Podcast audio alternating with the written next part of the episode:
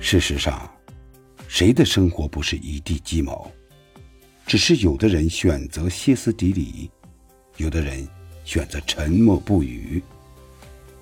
无能为力，那叫顺其自然；心无所谓，才叫随遇而安。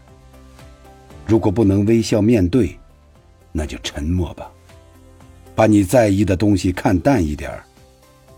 有些事，有些人，只要你不那么在乎，就伤不到你。我们也要接受这个世界上突如其来的失去，洒了牛奶，丢了钱包，走散了爱人，断掉了友情，停下来告诉自己，要接受，才能继续前行。